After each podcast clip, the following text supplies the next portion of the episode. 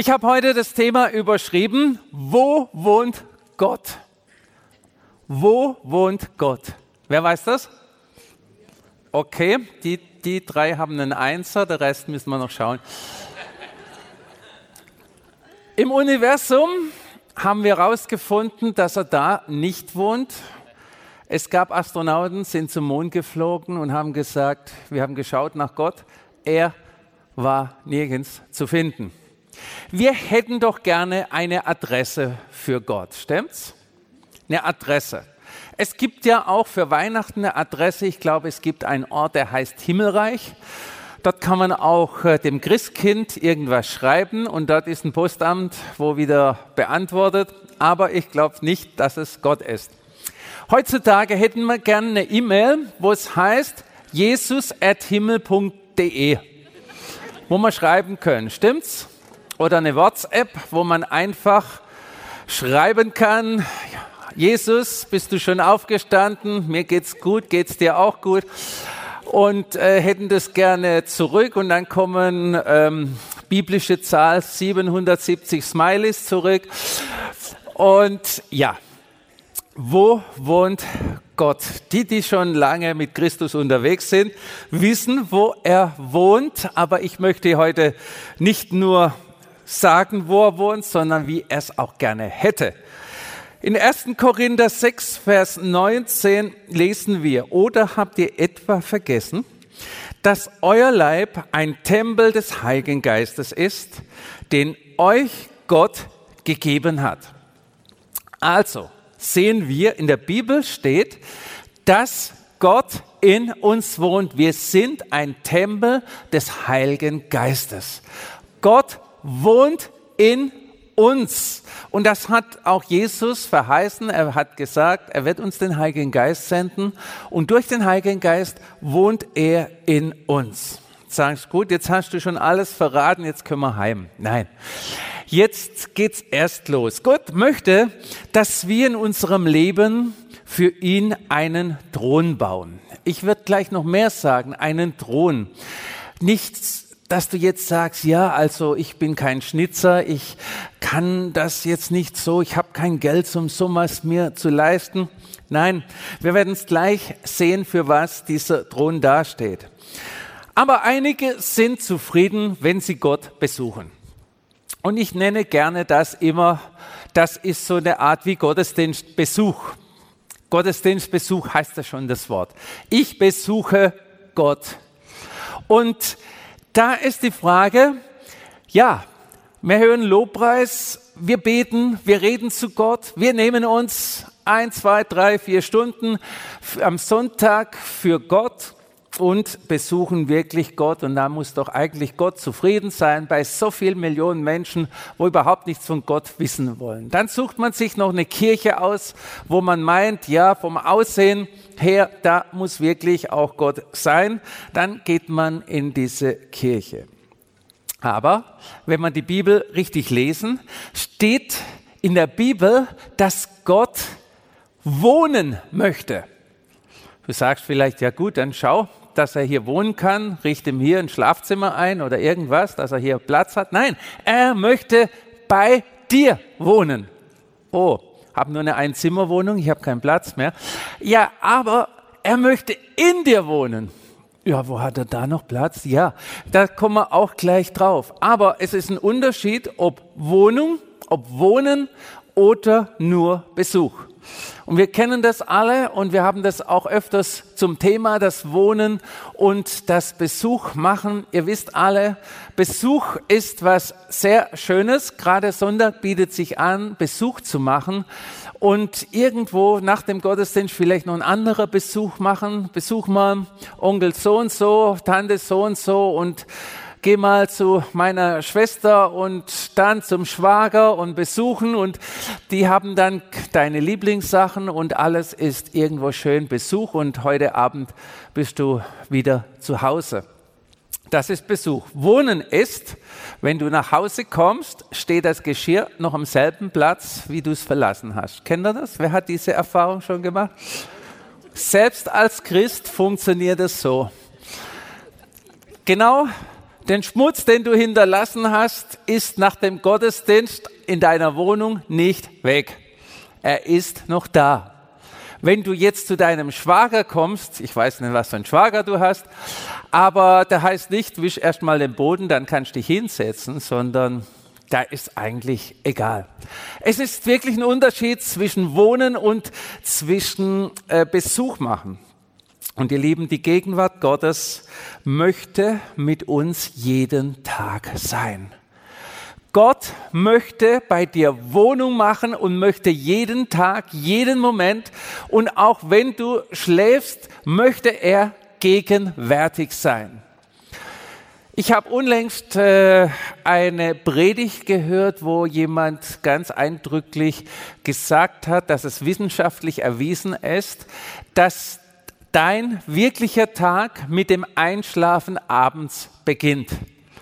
Das ist immer was Schönes, gell, wenn man mit dem Schlafen den Tag beginnt. Manche hören dann nie auf, aber, aber das äh, sei irgendwie wissenschaftlich erwiesen, dass nachts praktisch, also der Tag, also beginnt mit dem Einschlafen und nicht äh, praktisch der Tag, wie wir es in der Uhr haben. Aber egal, da möchte ich jetzt nicht an der Theorie verweilen. Aber wenn wir sehen, Gott möchte 24 Stunden, sieben Tage bei uns wohnen. Und das ist nicht nur, dass wir 27 Stunden, 24, äh, dass wir nicht 24 Stunden, sieben Tage Christ sind. Ich glaube, das ist nicht die Sache, sondern mit uns leben. Wir sind hier heute Morgen in der Kirche und ihr Lieben, heute Mittag sind wir irgendwo, machen wir irgendwas Schönes, hoffe ich. Und dann leben wir vielleicht läufst du wohin oder besuchst jemanden, wir hatten es gerade. Auch da möchte Gott mit dabei sein. Auch wenn du jemanden besuchst, wo du sagst, äh, Herr Jesus, der ist jetzt noch nicht Christ, dann sagt er nicht, ich war draußen, bis du wieder kommst. Nein, er geht mit rein und möchte auch dein Gespräch lenken. Er möchte mit dir sein, möchte dir Frieden geben, wenn du vielleicht jemanden besuchst, der so ein bisschen auf Krawall aus ist, wo es in dir heißt, halt die Klappe, sei ruhig, sag nichts, strahl Liebe Gottes aus und ja, dann, ja, okay. Ja, aber wir brauchen jemand. Wir brauchen jemand, der uns wirklich da auch leitet. Nicht dann wieder am Sonntag kommen in die Kirche und sagen, Herr, habe ich alles richtig gemacht. Nein, spontan. Und ihr Lieben, wenn wir mit Gott leben, dann merken wir auch schnell, wo die Fehler sind, können die auch viel schneller korrigieren, wie wenn man sagt, einmal im Jahr gehe ich in die Kirche und tu Buße. Ich habe ein ganzes Buch aufgeschrieben, was ich alles verbockt habe. Nein, wenn wir mit ihm leben, können wir das gleich erledigen. Und wir wissen auch gleich, wie das funktioniert. Wir kennen es, wenn man vielleicht in den Bergen sind, ein Bergführer, der, den wir vielleicht gebucht haben, wo wir sagen, ach, ist ganz einfach, da geht doch ein Weg hoch, das, das schaffe ich alleine. Aber dann läufst du mit dem Bergführer hoch und ich bin so einer, wenn man irgendwas macht, das war schon im Sport nichts, ähm, ich gebe immer volle Kanne und kann im Schluss nimmer. Und es war immer so in den, den großen äh, 1000 Meter Lauf und so. Ich habe immer alle überholt am Anfang.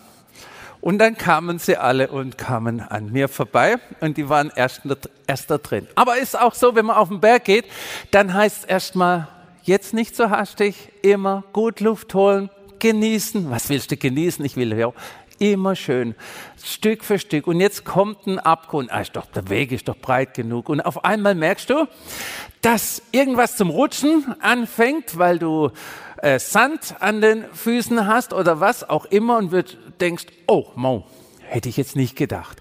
Und da ist es auch so, möchte der Heilige Geist uns durchs Leben führen. Und was können wir tun, Jesus in uns, Gott in uns willkommen zu heißen. Was können wir tun, dass er sich richtig wohlfühlt? Was können wir tun, dass er auch bleibt? Wisst ihr, Kinder, so die, die Besuchssituation? Und mein Vater hat es immer krass gemacht, wenn er müde war, sagt er, Leute, ich gehe jetzt ins Bett, wenn er geht, schaltet das Licht aus. Äh, muss man nicht ganz so krass muss man nicht ganz so krass vielleicht machen. Aber wenn du dann um elf anfängst, ich muss morgen wieder früh raus und so, und dann merkt doch der Besuch, er sollte gehen. Äh, ja, hast du so eine Situation, dass Jesus immer so in deinem Leben so eine ähm, Situation hat, ach, jetzt reicht's eigentlich. Also, so viel Heiligkeit brauch, brauchen die irgendwie nicht. Und nein, sondern fühlt er sich immer willkommen. Gott wohnt nicht irgendwo, sondern Gott wohnt dort, wo ihm ein Platz bereitet ist.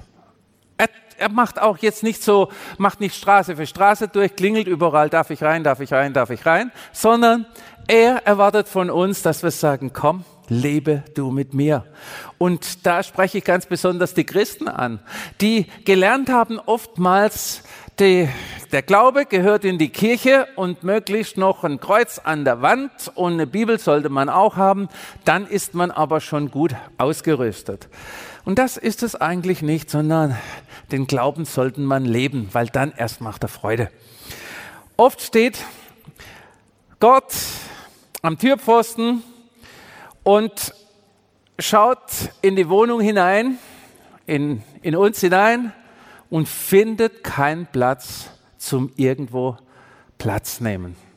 Da liegen die Kataloge auf dem Platz, da ist das Gartenmöbel von der Grillparty noch und so weiter. Ich spreche jetzt vom Geistigen, nicht von deiner Wohnung. Nicht, dass du sagst, wie weiß der, wie es bei mir zu Hause aussieht. Nein, sondern von der geistigen Wohnung, wo Gott nicht irgendwo ein Platz ist, sondern einfach nur, ja, also ähm, ist voll und Gott kommt und sagt, wie geht's euch? Ja, schön, dass du vorbeischaust. Und kennt ihr das, wenn ihr irgendwo so am Türpfosten steht, würden gerne Platz, würdet gerne Platz nehmen, ein Glas Wasser wäre ja auch nicht schlecht und die Leute kapieren nicht, dass du hinsitzen möchtest. Oder sie kapieren schon und lassen dich nicht hinsetzen, sitzen. Aber dann gibt's die und sagt, ach, du kommst vorbei, ach, da hinten, da hinten, guck mal, äh, da habe ich noch einen Stuhl, da kannst du hinsitzen. Also das ist der Stuhl, wir haben auch so einer daheim, aber nicht für unseren Besuch. Aber wir haben so einen Stuhl zu Hause, wo wir sagen, wenn mehr als sechs Leute kommen, sechs oder acht, ich weiß nicht, acht Stühle haben wir, glaube ich. Wenn mehr als acht Leute kommen, haben wir so einen Reservehocker. Und der nimmt meistens, den nimmt meistens die Isolde und sagt, da sitze ich drauf. Wir machen zwar keinen, wir haben keinen Streit, aber ich sage, ich sitze auch drauf. Nein, du sitzt da, ich sitze da. Hast so einen Notstuhl zu Hause. Ich glaube, das habt ihr vielleicht auch. Also wenn so ausgeht, wenn zu viele Leute kommen, dann sagst, komm, dann sind auch die Hocker gut. Aber dass dann man sagt, ach Herr, hier kannst du Platz nehmen, hier ganz hinten in der Ecke, äh, ja, also das störst du auch nicht. Da kannst du kannst auch länger bleiben. Ich bringe dir ab und zu mal ein Glas Wasser oder was, was du gerne haben möchtest. Und schön, dass du da bist. Und du bietest so einen Urstuhl an, der bestimmt nicht mehr durch die Berufsgenossenschaft ging, weil der hat äh, womöglich schon 100 Jahre auf dem Buckel. Das ist also so ein richtig schöner alter Küchenstuhl. Ja, aber Herr, da kannst du sitzen. Oder du sagst, Herr, schau mal, ich habe dir ganz toll diesen Stuhl präsentiert. Das ist ganz besonders für dich. Und schau, du bist erhoben. Und den, diesen Stuhl, den kannst du nutzen. Und ich habe ihn vorher auch gereinigt, den kannst du haben. Ihr Lieben, die Größe Gottes in so einen Stuhl rein, symbolisch jetzt gesehen, da gibt es jetzt bestimmt wieder manche, die sind schon am Ende der Predigt, die wissen, dass es geistig gemeint ist, aber die Größe Gottes in so einen Stuhl rein, hat das funktioniert doch überhaupt nicht. Wir wissen es, das ist auch so, das kannst du noch so schön platzieren. Und das steht für solche Leute, die sagen, ja, ich begegne Gott mit meinem Besten, mit dem besten Anzug, mit dem tollsten Auto fahre ich in die Kirche und ich habe da noch den tollsten Schmuck umhängen und ziehe meine Sonntagsbrille an. Da kann Gott richtig Platz nehmen. Ich sag dir, das nützt Gott gar nichts wie viel Raum, was gewährst du Gott? Was gewährst du wirklich Gott? Was, was machst du für Gott in deinem Leben? Ist er irgendwo, Herr, da hinten, du weißt ja dein Platz. Ja, manchmal schickt man auch, wir haben keine Tiere, aber schickt man Hund und Katz, die schickt man, oh, hau mal ab, geh dahinter. Ihr Lieben, das war so Jesus behandeln oder ihr kennt schon diesen Stuhl, den haben wir ab und zu als Beispiel und sagen richtig, Herr, nimm Platz in meinem Leben, in meinem Zentrum. Dann gibt es solche, die sagen, ach Herr, der Platz ist ja gut, aber es reicht ja eigentlich, wenn ich dir den, ich mache das andere, kann man ja auch noch wegmachen. Herr, das reicht für dich, weil du bist ja sowas von demütig. Du bist ja sowas von, von down to earth. Du kamst in den Stall und, und ich habe dir jetzt so schön alles gemacht und alles, aber die lehnen, du, du siehst ja auch ein, was was ist das für eine Energie für dich irgendwo ein bisschen Schmuck und so. Dir kommt es doch hauptsächlich darauf an, im Mittelpunkt zu sein. Ich sag euch, das ist wieder so eine Sparwirtschaft, die manche machen. Und schön zusammen machen. Okay. Ja, was hat dieser Schnitzer für eine Arbeit sich gemacht? Ich kenne den ich glaube, der lebt nicht mehr, aber der hat uns so einen Musterstuhl mal gebaut. Solche Details, die Taube, hier der Wein, unten so die, die, die Fische hochgestellt und richtig jedes Detail, das hat Wochen gedauert, so einen Stuhl herzustellen und diesen Stuhl aus lauter Liebe zu machen. Und ich sagte, du sollst jetzt nicht einen Stuhl schnitzen für den Herrn und heimgehen und sagen, ich kaufe mir genau das Material, ich mache nachher ein Handyfoto und mache genau diesen Stuhl für meinen Herrn. Nein, du sollst jetzt den auch nicht mitten in deine Wohnung stellen. Das steht hier wirklich symbolisch. Ich glaube, das versteht ihr. Aber gib Gott den Mittelpunkt deines Lebens.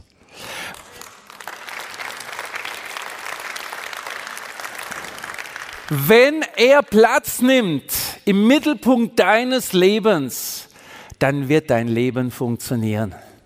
Und nicht so, Herr, ach ja, ach, du bist noch da, wen gehst denn eigentlich? Ich muss, ich muss wohin, das wird dir nicht so, wird dir nicht so gefallen. Wohin?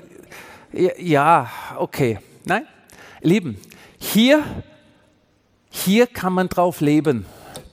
Hier kann man wirklich, wo, wo sich Gott wohlfühlt. Und so soll unser Leben sein, dass sich Gott wohlfühlt. Wir können in den Gottesdienst gehen und beten und Gott ist nicht dabei. Wir können in den Gottesdienst gehen und singen und Gott ist nicht dabei. Wir können predigen und Gott ist nicht dabei, wenn er keinen Platz in unserem Leben hat.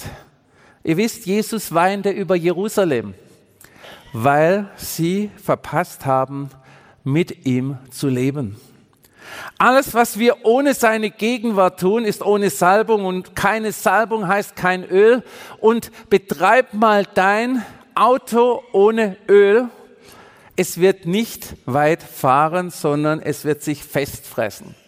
Und es gibt so viele Christen, die haben sich festgefressen in einer Religionsauffassung. Ich mache das nur noch so und es ist kein Öl da. Es ist, es läuft nicht geschmeidig, sondern wenn du meinst, wenn du mich brauchst.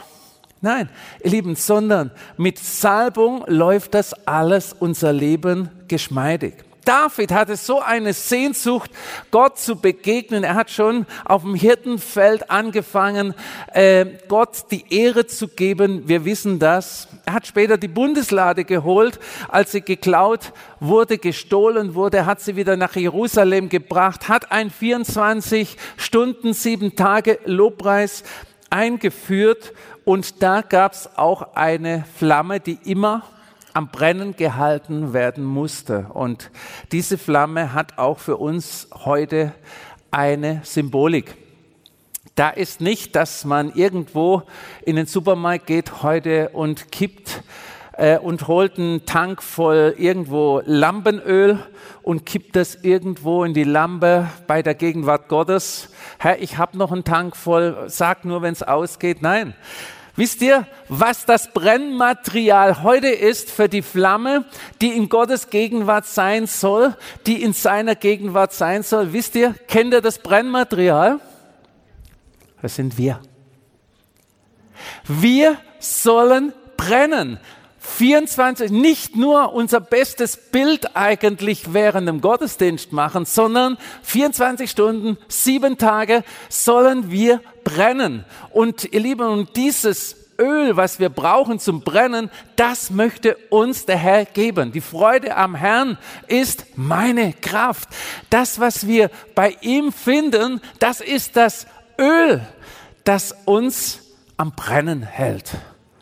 Und wisst ihr, wenn es nicht mehr brennt, dann glust's. Und wenn es dann raucht in der Familie, das ist dann kurz bevor das Öl weg ist. Und das soll es ja nicht. Und ihr Lieben, das ist das, was wir begreifen, äh, begreifen müssen. Wir sehen auch, ihr Lieben, ein Bild ist das Gold in der Bibel. Das wird oftmals äh, für verschiedene Sachen verwendet, auch in der Bundeslade. Es musste gehämmertes, reines Gold sein. Wir kennen die Bibelstelle in Offenbarung 3,18 von Laodicea. Da heißt es, schau nach dem wahren Schatz, nach dem richtigen Gold. Und wenn Gold, ihr Lieben, geläutert wird, und ich glaube, was läutern heißt, kennen wir alle in unserem Leben. Wir sind alle auf so einem Prüfstand, alle in so einer Hitze drin. Aber wenn Gold geläutert wird, wird das Gute vom Dreck auseinander geschieden. Und das fremde Material geht weg. Der Dreck muss weg. Reimt sich sogar irgendwie ein bisschen. Ja, und ihr Lieben, wenn Gold geläutert wird, an der letzten Stufe wird dann Silber von Gold getrennt. Es glänzt beides. Das eine weiß, das andere äh, ja, goldfarben, also Silber und Gold, brauche ich euch nicht erklären, wird es getrennt. Und du sagst schon, das Silber-Gold-Gemisch, das ist eigentlich schon sehr perfekt. Und dann kommt die härteste Sache. Dann kommt die härteste Sache, wenn Gott dein Gutes von deinem Besten trennt das Gute vom Besten. Wisst ihr, das ist dann die, da kommt dann die, wie soll ich sagen, das Beste heraus, das Gute vom Besten. Man möchte immer alles gerne behalten. Aber das ist das, was geschieht, wenn wir Gott in uns wohnen lassen. Dann werden wir immer mehr in sein Bild verwandelt.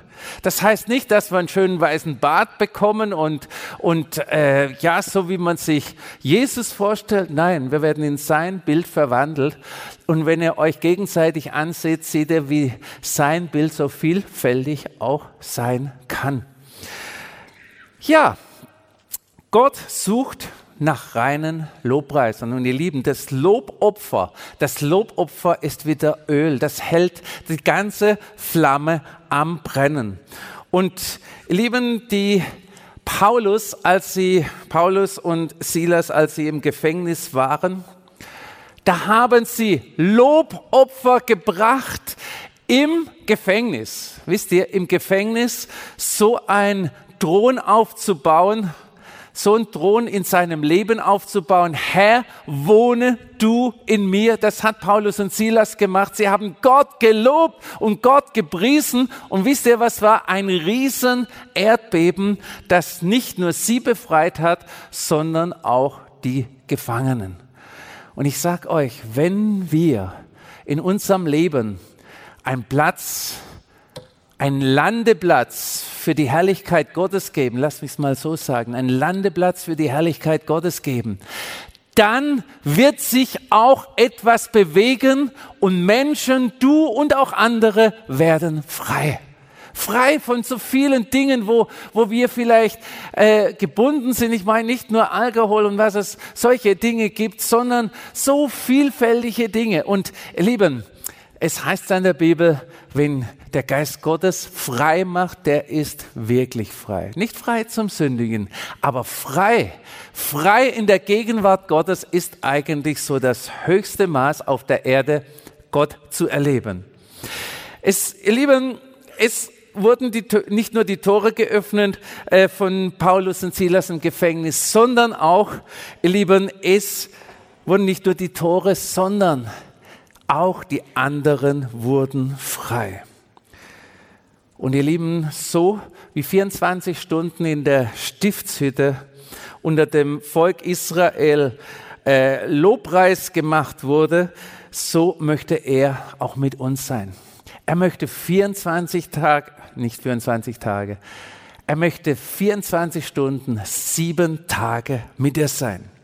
Kannst du dir vorstellen, was passiert, wenn Gott auf deinem Thron, lass mal so sagen, wenn Gott in deinem Leben Platz nimmt? Kannst du dir vorstellen, wenn Gott den Himmel verlässt, den himmlischen Thron verlässt und sich in deinem Leben niederlässt. Kannst du dir vorstellen, was da passiert? Ich sag dir, probier es aus. Es wird die Herrlichkeit Gottes sein, die in deinem Leben ist. Amen.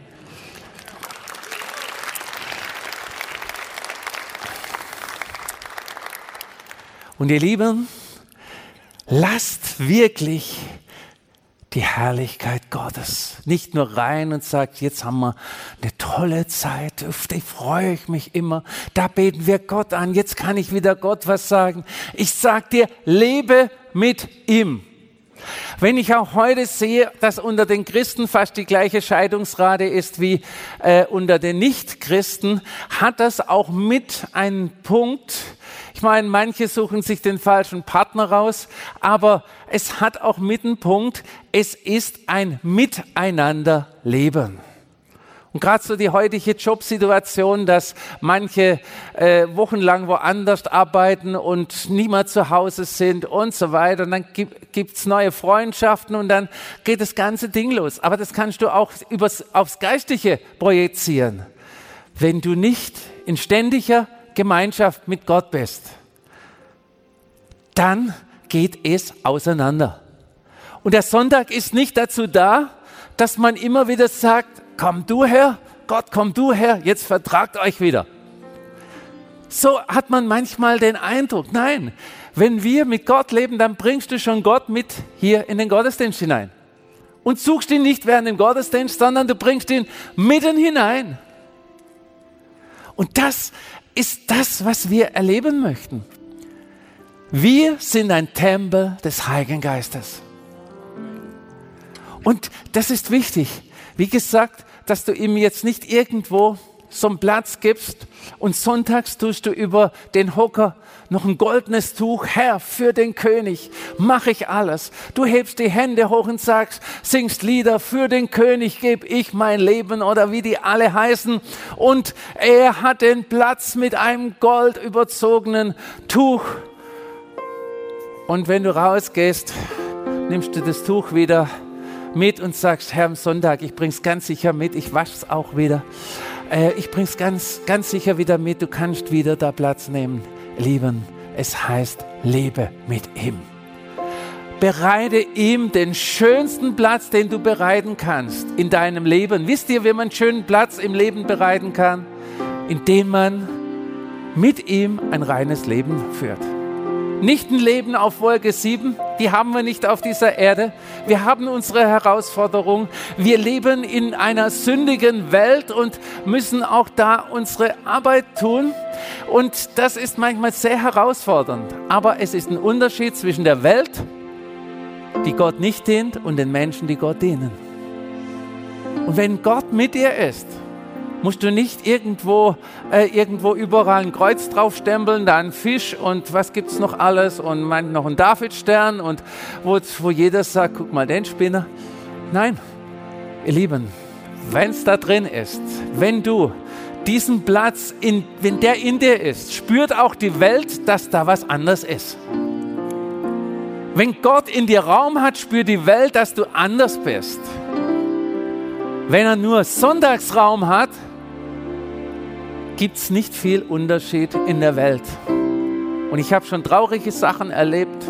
Die Leute sind heute nicht da. Aber dass die Christen sich manchmal in der Welt schlimmer benehmen wie die Welt selber. Und das ist dann ganz schlimm. Aber okay, ist heute nichts Thema. Ich sag dir, öffne dich und sag, Herr, ich will mit dir leben. und nicht nur eine Entscheidung jetzt treffen, sondern es auch tun. Ich will mit dir leben. Ich will mit dir leben. Ich baue dir in meinem Leben, Herr, den schönsten Thron. Ich baue dir in meinem Leben die schönste Umgebung, dass du dich wohlfühlst. Weil wenn sich Gott in uns wohlfühlt, dann geht es uns auch gut. Stimmt's? Und das Thema, was heißt es, dass es uns gut geht, das machen wir anders mal. Aber, ihr Lieben, das sind ganz andere Werte. Das sind ganz andere Werte wenn es dir gut geht. Heute in unserer Welt ist, wenn, heißt, wenn es dir gut geht, ist, wenn du reich bist. Wenn du viel hast. Das sind keine Maßstäbe in der Bibel. Das kann man noch obendrauf haben. Aber das ist nicht das, das Wahre, das ist nicht die wahre Qualität. Und ihr Lieben, das ist das, was wir brauchen.